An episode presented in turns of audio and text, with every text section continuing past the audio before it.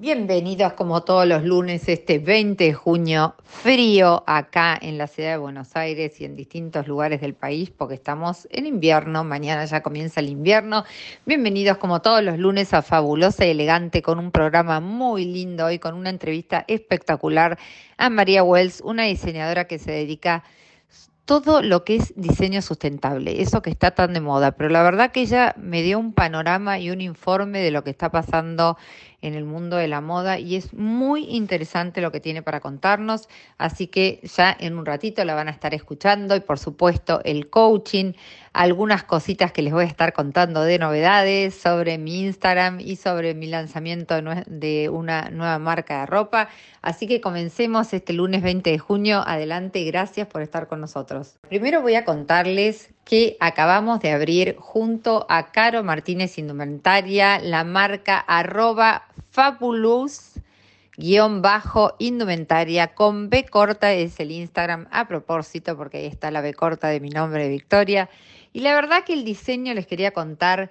que uno trata de darle a las mujeres, como yo siempre digo, somos todas únicas, irrepetibles y en nuestra marca se va a ver reflejado eso. Junto a Caro pensamos en una marca donde todas las mujeres se sientan exclusivas al usar alguna de estas prendas. El diseño es elegido, las piedras, las plumas, cada género está pensado para que esa mujer se sienta única y repetible como realmente somos y son prendas que fueron creadas para que perduren en el tiempo, ¿sí? Para que las podamos usar de maneras muy versátiles. Los géneros, la verdad que son lindísimos. Así que los invito a que entren al nuevo mundo de Faulus guion bajo indumentaria para que vean, que vean lo que les ofrecemos a todas las mujeres y que chusmen un poquito ahí en nuestro Instagram. Y también acordate que estoy de sorteo con Paola Escritora, sorteando un libro lindísimo, Renacerás del Caos, sumamente interesante, así que no dejen de participar en Vicky Álvarez-BA en mi Instagram, que siempre también hay sorpresas.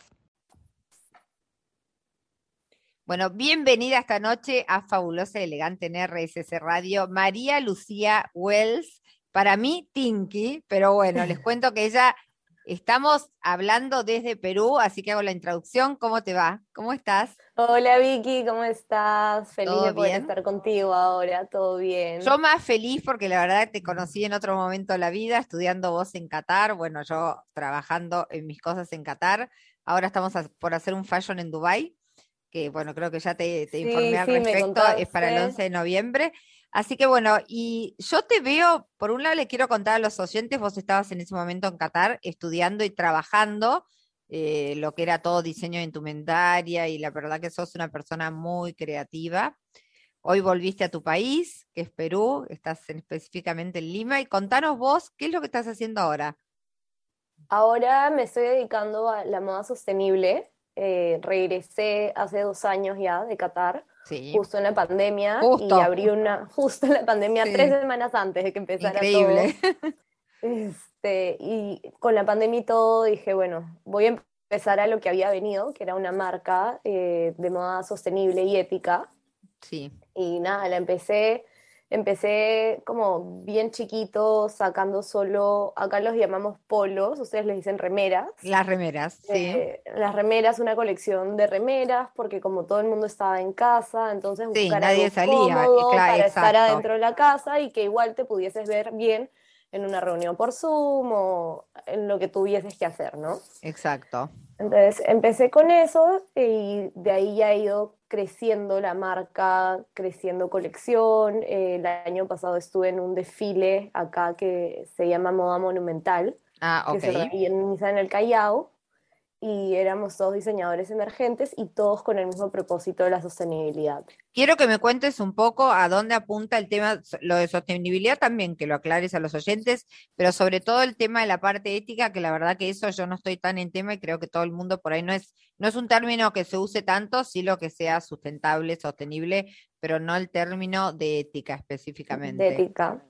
A ver, te cuento un poco, las dos cosas van de la mano. Es, eh, el tema sustentable va más por un tema de los materiales que se usan, eh, los procesos en los que son hechas la ropa, los accesorios. Eh, va más por ese lado. Y lo ético va más por un lado de el trato a los trabajadores. Exacto. Y también el respeto al medio ambiente, de ver de no botar los desperdicios en ah, lugares que no deberían de ir. claro, sí, sí, sí. Y también que por ahí quizás las personas que estén trabajando también estén trabajando en un medio acorde donde, bueno, no sé, haya ventilación, eh, no se mueran de calor, o sea, tiene, hoy hay muy eso que me parece que está buenísimo, cuidar a la gente, porque en definitiva ellos son los que sacan tus prendas, vos sos quien la diseñás, pero digamos...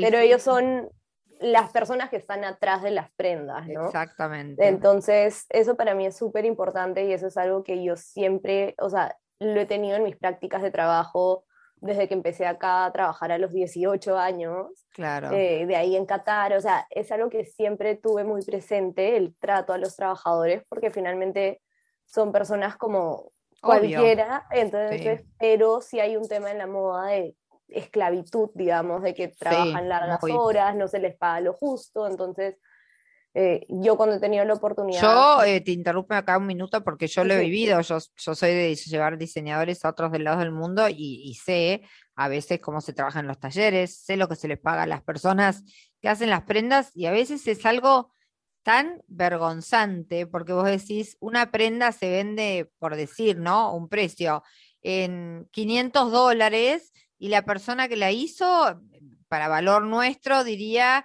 ganó menos de 5 dólares. Entonces yo digo, ¿qué pasó en el camino? Yo entiendo la compra, obviamente, los materiales, obviamente eso lo entiendo, entiendo las horas de trabajo, pero no puede haber una brecha tan grande entre la venta y lo que se le está pagando a la persona que lo está haciendo.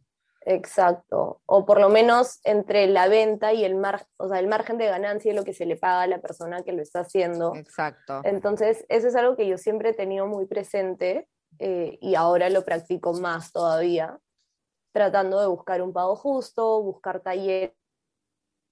Claro. Trabajo con algunas personas en especial y algunas las cosas sí las mando a hacer con talleres, pero son talleres. talleres familiares o talleres de mujeres. Eh, sea, buscar que vayan de la mano. De la mano, sí, sí, que, que, haya, en realidad que haya una coincidencia, porque es una prenda sustentable y estás cuidando un montón de cosas, como vos dijiste, que eso yo no lo había tenido en cuenta, que haya una coherencia también con la ética, y la ética tiene que ver con eso también, no solamente con lo sustentable, sino con el cuidado de las personas que son las que están haciendo nuestras prendas que diseñamos y demás.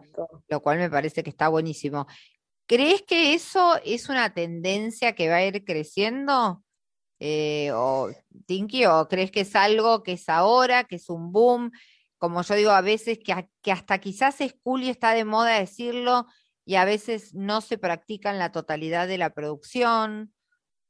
Eso que dices es muy cierto, que no se practica en la totalidad. Eh, muchísimas marcas dicen que son sustentables o éticas y en verdad no lo practican sí hay un tema de moda ahorita, de que todos quieren ser sustentables, todos quieren ser éticos, todos quieren mostrar esta cara al Esta faceta linda de la moda. Sí, pero también es, o sea, es una faceta muy difícil de llevar por el tema de materiales, los insumos, o sea... Bueno, a eso iba mi pregunta es más, viste, como así como la alimentación saludable siempre es más cara, porque ciertamente uno tiene que consumir más verduras, bueno, tiene que haber una proporción eh, como más balanceada. Quizás también en la moda, el que sea ética, el que sea sustentable, es en algún punto más costosa que si no cuidáramos todos esos temas, ¿no es cierto? Sí, yo lo veo, o sea, sí es más costosa definitivamente, pero también hay una cosa atrás de que va a durar más tiempo la prenda. Entonces no es algo que vas a comprar, lo vas a tener una temporada contigo y la temporada siguiente ya no sirve. Entonces para mí es como verlo como una inversión. Sí. Entonces estás comprando algo que te va a durar más tiempo. Digamos, debería durarte toda la vida, pero de repente no va a ser así, pero te va a durar más. Claro, pero no es para, digamos, no es para una temporada, ¿no? Es que me compré una prenda y listo, ya eh, pasó de moda y ya la descarto, o la vendo o se la doy a alguien y yo ya no la puedo usar más. Este sería el concepto, digamos. Eso es lo que debería de haber, claro, como concepto atrás de todas las marcas sustentables, que ahora muchísimas, como decíamos, están de moda, entonces quieren ser sustentables por eso y son prendas que van a pasar de temporada, ya nadie las va a querer usar y no son sustentables. sí, también entiendo hay un poco de Sí, que hay también como una especie de, si se quiere llamar, eh, de, de, facilidades para las empresas que se declaran sustentables ante ciertos, no, no sé cómo es en Perú, pero ante ciertos lugares hay como facilidades hasta económicas para esas empresas que presentan que tienen un proyecto sustentable. Entonces, a veces se, ha puesto de moda por esto, porque dicen, bueno, yo presento eh, que esta marca o esta cápsula va a ser sustentable para de parte del gobierno del país que sea tener este o sea más ganancia y una ayuda sí eh, acá creo que no hay eso del gobierno ayudando por ser sustentable o no pero sí yo lo, lo, que yo puedo ver es de que hay una tendencia, ah, eso es sustentable, voy a ir por ese lado, porque es lo, como digamos, lo cool, lo que está ahorita en tendencia, claro. pero hay que cuidarlo muchísimo porque si no se practica como debería, va a terminar siendo un consumismo masivo Exacto. Que ese es el otro problema. Nosotros. Yo creo que hay, mira, sí, recontra consumista, ahí te doy la derecha. Y hay como una cosa hoy por hoy de ser vegano, de ser, eh, de consumir cosas sustentables. Entonces también se, yo desde mi humilde mirada como coach, digo, se ha convertido también en un consumo de eso, o sea, en consumir excesivamente todo ese tipo de cosas o todo, o todo ese tipo de cosas nuevas entonces a la vez pasamos a ser consumistas en demasía de esas cosas. De eso, exacto. Entonces también pasa muchísimo que yo veo gente que dice que es vegana, Sí. Pero a la hora de vestirse se viste con ropa de ahí está, ahí es marcas que no son sustentables. Entonces, Para nada. si estás cuidando el planeta con tu comida, ¿por qué no con tu ropa también? Sí, bueno, no, eso, mira, yo eh, me río entre nos porque yo tengo hijos de edades como las tuyas, bueno, vos los conocés. Entonces, eh, en un momento los dos fueron por, eh, durante un año y pico o más, se hicieron veganos, eh, pero eso sí, claro, cuando iban a comprar sus calzados, no sé, unos determinados este, borseguíes que son muy conocidos, por cierto, de una firma inglesa, yo decía, pero ¿cómo van a comprar eso? Eso es cuero, no es sustentable. ah, bueno, pero eso está de moda y son los borseguíes que me gustan. Bueno, pero, o sea, hay que ponerse de acuerdo. Si no voy a consumir nada de, origen animal, claramente no puedo consumir tampoco cosas de cuero. Sí, totalmente. Entonces es, es un tema también de tendencia. Sí, sí, sí, sí. Yo creo que es algo como que es cool, entre comillas, decir soy vegano, soy, consumo todo lo que es la moda sustentable. Y para mí tiene que ser algo más profundo, tiene que ser porque realmente totalmente, el planeta. O sea, tiene que haber algo más profundo atrás que el solo mero hecho de decir eh, me pongo una remera sustentable, ¿no? Sí, no, totalmente. Y a ver, es difícil ser totalmente 100% sustentable. O sea, vivimos en un mundo lleno de plásticos, lleno de sí, los celulares no son sustentables. los celulares, se la celular es la batería de litio y es no y, el litio, el litio es sumamente contaminante y hoy por hoy eh, bueno, todos los países estamos a la búsqueda de litio, acá en la Argentina hay mucho, y yo siempre digo, o sea, también uno tendría que mantener esa coherencia, no consumir celulares en definitiva, o fijarnos que los celulares y las baterías de ciertos celulares no sean de litio. Así es. Porque hay un gran consumo de eso y es esa misma gente que también dice serse sustentable va corriendo a caminar el celular este, cada vez que sale un celular nuevo. Así es, entonces es, o sea, es ser más consciente, digamos, de lo que consumimos y de cómo lo consumimos. Exacto. Entonces, no, definitivamente no vamos a dejar de consumir, no vamos a dejar de comprar no, no, ninguna de las cosas, pero, pero podemos tomar un nivel de conciencia en lo que, por ejemplo, en lo que vos decís, claramente que yo ya lo hablé con otros diseñadores y de hecho lo hablé con unos diseñadores en, que están en Madrid haciendo unas carteras y mm, Claro, el concepto es esto, poder comprar la cartera y que la cartera no necesariamente sea ni siquiera una cartera que yo la deseche para no poderla usar de noche, sino que sea algo que yo pueda usar durante todo el día, lo puedo usar de noche y lo pueda seguir usando, eh, que no sea algo que esté de moda hoy y el año que viene yo ya lo destierro y ya no lo uso más. Sí, es buscar una versatilidad y algo que sea, digamos, estándar en el tiempo. Exacto. una pieza clásica, por así decirlo, ¿no? Otra pregunta que te hago, que lo he visto en algunos diseñadores, y yo no sé si eso eh, pasa en Perú o está de moda, o lo piensan ustedes que son mentes más jóvenes y siempre van como adelante de los procesos de los que uno, y sí, de la edad que uno tiene.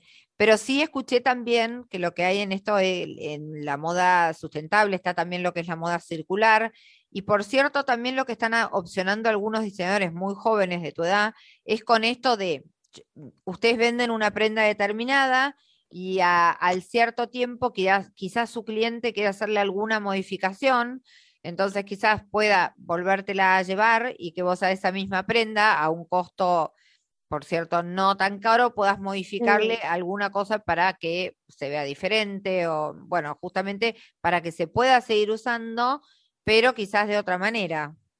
Sí, yo la verdad es que no he, no he hecho esa práctica todavía. Ok. Sí, acá mucho no se hace, eso acá en Perú. Lo que sí está pegando bastante fuerte es el tema de la ropa de segunda mano. Sí, second hand. de hecho, el second, hand. El, second hand está funcionando, ya están abriendo en Madrid, eh, justamente va a salir una nota eh, en uno de mis programas donde estoy hablando con una chica que ya hay locales, pero locales sumamente de lujo, de lo que se llama second hand, con, con, cosas hasta con la etiqueta puesta de gente que la ha comprado y nunca la llevó a usar. Y, ya son locales a la calle y hasta en versiones de prendas de lujo lo cual me parece que está buenísimo porque uno puede adquirir una, una, prenda de lujo que ni siquiera nunca se usó a menos de la mitad de precio del valor de lo que irías a una tienda. Pero esto amparado por las propias tiendas, ¿eh? de las marcas de lujo. Sí, porque es que al final les conviene, porque si no, toda la mercadería que no se venda o que no se va a usar termina siendo quemada o vendida. ¡Wow! ¿Quemada? Se quema, la mandan. Quema la mercadería, eso no, no, no, tenía ni idea. Queman la mercadería, la desechan en basureros, este, en vertederos. Eh, hace poco descubrieron en el desierto de Atacama, no sé si viste eso, que estaban desechando allá eh, prendas. Wow, quemar la mercadería, eso, la verdad que sinceramente, eh, disculpando mi ignorancia, uno siempre aprende cosas, no, no, no, porque aparte con la cantidad de gente en el mundo que no tiene ni ropa para vestirse, quemar la es una aberración quemar mercadería. No, en Europa del Este también lo que se hace es se vende por kilos toda esta ropa y por lo general es ropa de segunda que ha sido donada, ah, que las empresas en verdad la venden o sea, no llegó, a, la donación, sino que la venden. Eso sí había escuchado y me parece tan de terror. Pasa muchísimo en África y en Europa del Este y en Europa del Este lo que hacen, la compran por kilo y la usan de, para las chimeneas. Para mantener calientes las casas en la calefacción, usan eso como combustible. Ah, no, es un horror. Entonces, al final terminan respirando todos los plásticos que hay en las mm. prendas, o sea, es altamente contaminante. Terrible. Pregunta que, otra pregunta que te hago, ¿no hay leyes en este momento? ¿No hay, no, se me ocurre por así decirlo en voz alta, generaciones como las tuyas, donde haya abogados, donde haya gente que pueda promover esto que estás diciendo vos, la prohibición de que toda, toda esa ropa que sobra, carteras, lo que fuere, ¿no? Toda esa ropa que sobra o toda esa protección a las donaciones que se hacen lleguen a los fines de las donaciones no, y no lleguen a... No, no hay leyes que lo... No hay leyes que lo, que lo amparen y lo que yo sé, por ejemplo, es que las marcas grandes, como Sara o Mango, lo que ellos tienen es un seguro de ah, prendas. Entonces, todo lo que no se vende y va a estos vertederos a ser quemada, el seguro que se, termina pagando por esa prenda. Entonces, al final. Ah, entonces a ellos, no, obvio, les a conviene. ellos les conviene. Es súper rentable. Si, no se vende, seguro, se quema. En vez de darla. Por eso tampoco es que se dona. Claro, mirá, es, es increíble. qué mundo, como yo digo, qué egoísmo. Súper egoísta. Yo sé que antes Sara, por ejemplo, producía acá en el Perú. Sí, sí. Producen yo tengo prendas que son de Sara, pero, y te cuento, son excelentes porque todo lo que es el algodón de allí, la alpaca, además tengo, es espectacular, es 10 veces mejor que en cualquier otro lado. Tengo blusas de Sara Perú, pero compradas en Argentina, pero que la eh, etiqueta dice que es de Perú. Y lo que pasaba antes es, cuando producían esa ropa, todo lo que sobraba, porque siempre hay una, un margen que, un remanente, queda, lo donaban o lo vendían al costo. Y desde que abrió Sara en Perú, eso ya no se puede hacer. Entonces esas ah. prendas van también a ser, digamos, quemadas o... Es increíble, es algo... me, Me parece algo, o sea, lo de que quemar la ropa me parece algo increíble. Es como, en el mundo hay gente que no tiene ni un calzado para ponerse o ni una remera, cantidad de chicos que mueren de frío y demás, y es increíble que no haya organizaciones con, o, leyes que de alguna forma le impidan a ese tipo de empresas hacer ese tipo de maniobras y bueno, las obliguen, si les sobró X cantidad, aunque sea bueno, que más la mitad y la mitad que sea obligatorio que la donen, o sea, que se done, pero que llegue con fines benéficos a un lugar eh, o como vos decís, que lo pueda usar alguien que lo vaya a necesitar. Pero obvio, esto es como la comida. Incluso en nuestros países, o sea, acá. Esto es como la, comida, como uno mismo, que yo, uno en mi casa a veces me sobra del fin de semana eh, cierta cantidad de comida, digo, la verdad que en la semana no voy a estar, no la voy a consumir, entonces, bueno, ¿quién tengo más cerca para darle? hasta mis hijos que no viven conmigo, digo, esto sobró, llévenselo porque yo mañana no como acá y realmente la comida es pues. una, o sea, a ver, uno mismo, hace, uno mismo hace reciclaje de su comida y demás, y de su ropa. Eh, o sea que no se entiende como empresas que son tan poderosas no tienen esa capacidad de decir, bueno, esto lo dono a, o hacer acuerdos, ¿no? Con fundaciones específicas para que lo retiren ellos y llegue a ese lugar. Sí, sí, deberían de haber tanto con las fundaciones y con los gobiernos también. Por eso te digo, pero debería haber leyes, leyes que eso lo regularan para que eso se pueda cumplir, porque obviamente somos, eh, somos países que somos complicados y no tenemos las leyes hechas y demás, la verdad que a veces no tenemos ni siquiera el criterio, porque eso falta de criterio, ¿no? A veces no es necesario tampoco que tenga una ley. No sé, yo trabajé en una fundación como CONIN y la verdad que era, éramos todos voluntarios 70 voluntarios y se apelaba al razonamiento. Sinceramente, a veces es una cuestión de lógica, no es una cuestión de ni de plata, es una cuestión de lógica, de ver cómo emplear los, recursos que tengo de la mejor manera posible. Pero yo lo de la quema no lo sabía, es algo increíble. Es terrible, es terrible porque... Y porque aparte esa propia ropa se podría autorreciclar, o sea, agarrar la gente que la, la podría, volver a usar para otra cosa, como decís vos, en el caso de los diseñadores como ustedes que son más modernos y que están en otra onda, bueno, poder usar esos materiales para, para otras cosas, ¿viste? No, incluso para volver a hacer fibras, fibras regeneradas, que ahora se está trabajando mucho ah, eso. Ah, también escuché. ¿Cómo es eso? Que no, yo no tengo ni idea tampoco. De la prenda que ya ha sido hecha y ha sido desechada, se regeneran las fibras. Entonces vuelven a sacar, digamos, si es de algodón, vuelven a sacar algo en algodón en esta fibra regenerada. Se tritura chiquitito y se vuelve a hacer todo el hilado y de ahí ya se crea y ahí se vuelve a hacer la tela. Yo, eh, yo digo, te escucho hablar, Tinky, digo, todo esto realmente debe tener un proceso que no debe ser nada fácil, porque obviamente es mucho más fácil ir buscar la tela que hay. De hecho, yo estoy lanzando mi cápsula de ropa ahora junto con una diseñadora. Y bueno, estamos apelando un poco a eso. Ella tenía, ella hace muchos años que diseña, y quizás tenía telas que le habían sobrado de cosas que ya no le alcanzan para hacer una prenda entera. Y en mi cápsula yo lo que hice es, bueno, esto sobró de tal cosa y como no se puede usar para una prenda entera, pero sí lo puedo usar para ciertamente hacer un, algo de un solo hombro y una manga con esa tela o un volado y bueno, si bien no digo que sea sustentable, estoy usando parte de esas telas que quedaron que quizás no sirve para una prenda entera, pero yo las puedo hacer para mi cápsula y las puedo meter en una faja, para un mono, qué sé yo.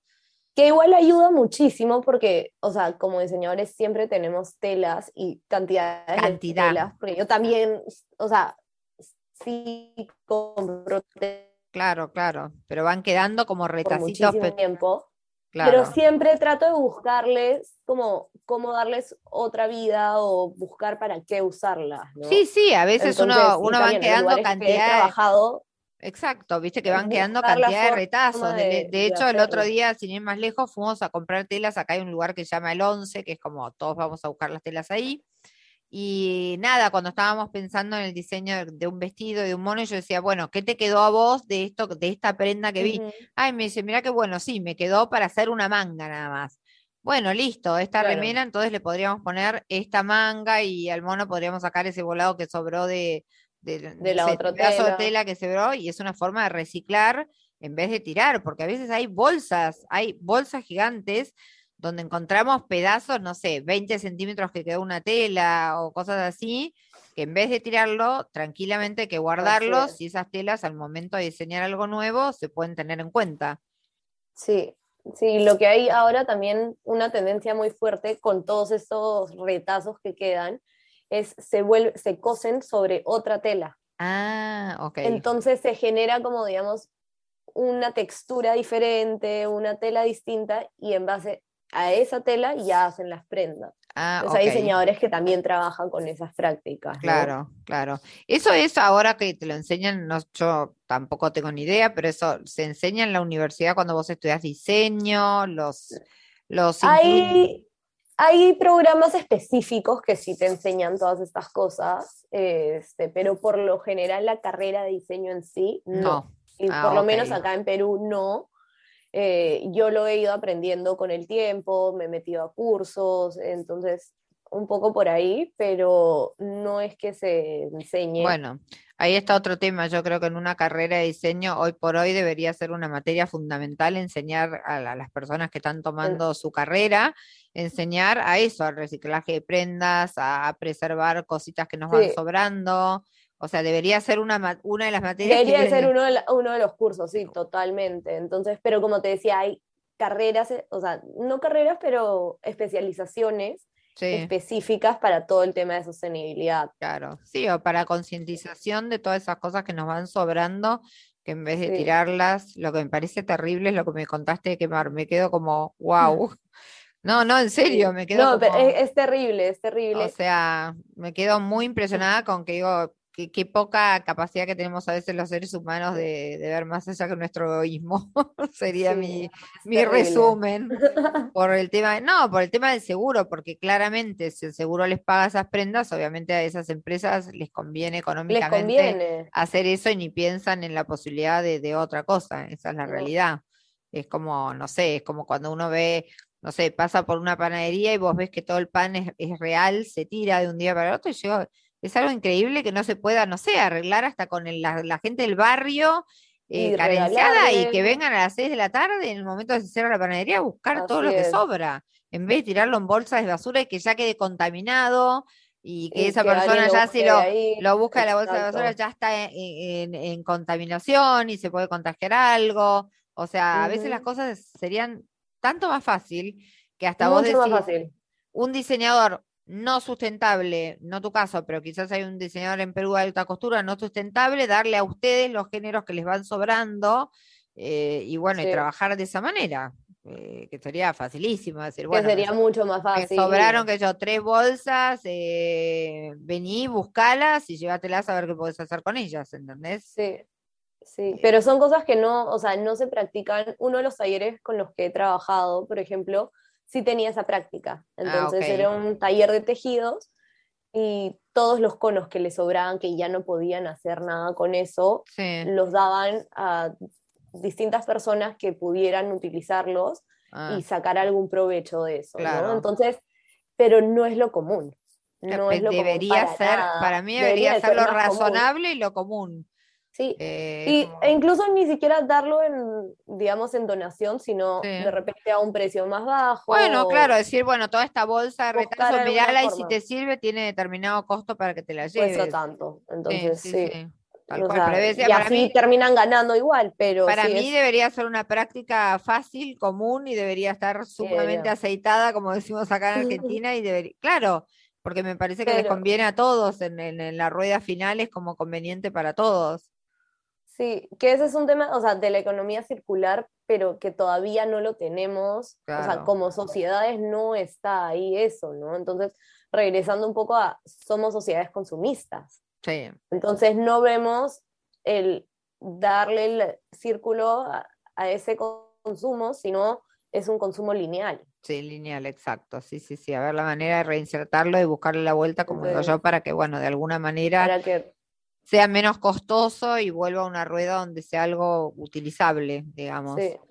Bueno, qué pena. Aspiro que las generaciones como ustedes, que son las que, las que están trabajando por eso y tienen una, visión quizás diferente a la nuestra, eh, nada, eh, por un mundo mejor, porque la verdad que, no sé, uno cuando viaja, yo tuve la posibilidad de ir a Maldivas, es impresionante la contaminación y las cosas tiradas que hay, es realmente o sea, de, es de alto impacto, es impresionante. Hay plásticos tirados por todos lados y vos decís, ¿cómo puede ser un lugar tan, tan increíble y que no se haya cuidado eso, ¿no? Que es algo, o sea, como elemental, el tema de la basura, no se haya podido controlar. Y se sabe que con los años, si eso no, no se logra controlar, va, a ser cada vez peor. Terrible. Y eso afecta a la fauna marina, o sea, eh, afecta por todas partes. Afecta, a todo, afecta a uno que va como turista. afecta a uno, afecta a los locales, afecta a la vida marina, afecta todo, todo, todo. En lo que comemos, o sea, todo, todo. lo que pasa es que uno a veces no logra ver y ves lo chiquitito, como digo yo, y no estás viendo lo, eh, o sea, ves lo macro y no ves todo lo que hay abajo. Y abajo hay mucho, a veces en profundidad, mucho más grande de lo que estamos viendo arriba. ¿No? Nosotros vemos como la punta del iceberg y, abajo está el iceberg y hay como muchas más cosas para ver. Así que. Sí, totalmente. Pero es un tema de educación, que es un tema también. yo creo que es, es educación y es concientización también. ¿eh? Concientización y educar a las personas a cómo consumir, qué hacer con los residuos, o sea, y lo mismo con la ropa. Sí.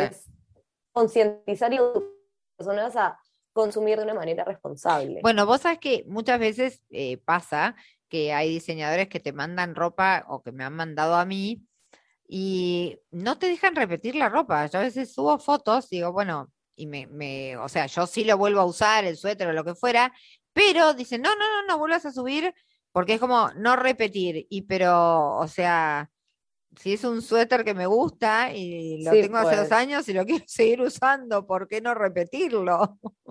Sí, pero es porque vivimos en este mundo consumista y una vez escuchaba a unas personas conversar de, no, ya eh, me toca hacer compras de nuevo porque ya cambió la temporada y toda la ropa que tengo ya la voy a, eh, la regalaban felizmente, pero ya la voy a regalar toda porque ya cambió la temporada y necesito tener todo nuevo. Claro.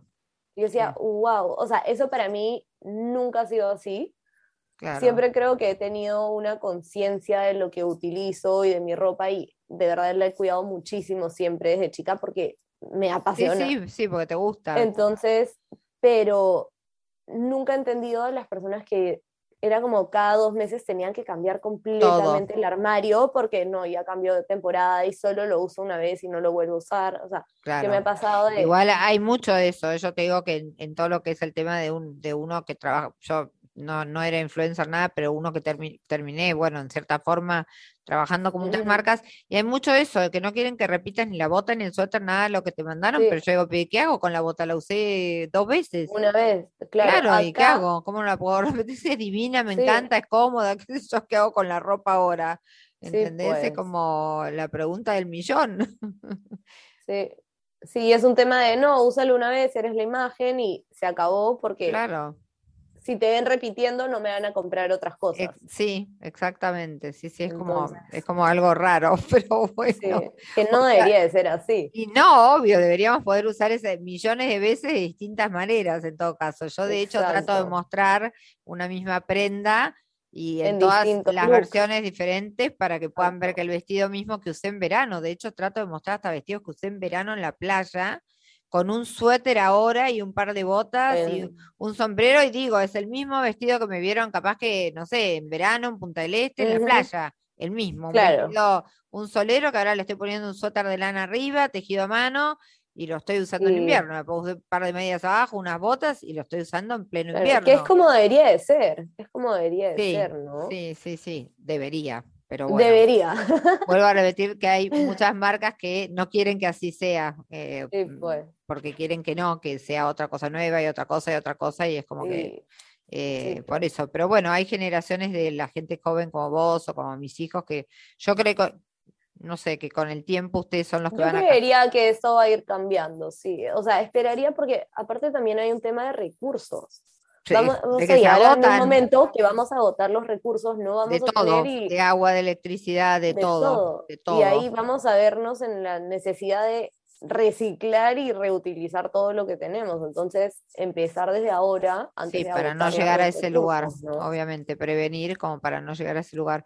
Ay, qué lindo, Tinky, tenerte, un placer hablar con vos. Lo máximo. Nos vamos a ir saludando, pero ya te vamos a volver a tener acá. La verdad, feliz, feliz de haber hablado con vos y que nos cuentes un poco lo que estás haciendo. lindo, súper lindo haber podido conversar y conversar todas estas cosas que de repente no es la parte que se muestra más de la moda, ¿no? Sí, exacto. Bueno, pero yo creo que está bueno porque son ustedes los que quizás eh, desde su edad y desde su visión puedan eh, empezar de a poquitito, porque esto es un trabajo, como yo digo, de hormiga, de a poquitito a cambiar, a que todos cambiemos y la gente como nosotros que no estábamos acostumbrados, bueno, empecemos a entender que, bueno, que, que, hay que empezar por ahí, ciertamente. Yo ahora trato de hacer eso, de mostrar una misma prenda que hasta pueda ser de verano, en, de distintas formas, y usar una prenda hasta de verano que la puedo transformar en una prenda de invierno, en algo superpuesto, en ponerle una polera abajo, no sé, eh, en mostrar que se puede, digamos, ese mismo vestido que usé en verano, usarlo en invierno de otra manera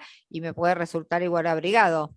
Sí, no, totalmente. Y es buscar la creatividad que todos tenemos, porque todos somos creativos. Todos, sí, obviamente. Entonces es buscar esa creatividad en cómo puedes reutilizar la ropa que tienes ya. Sí, tal cual. Así es. Así que bueno, primero agradecerte de estar acá con nosotros en Fabulosa y Elegante en RSS Radio. Muchísimas gracias.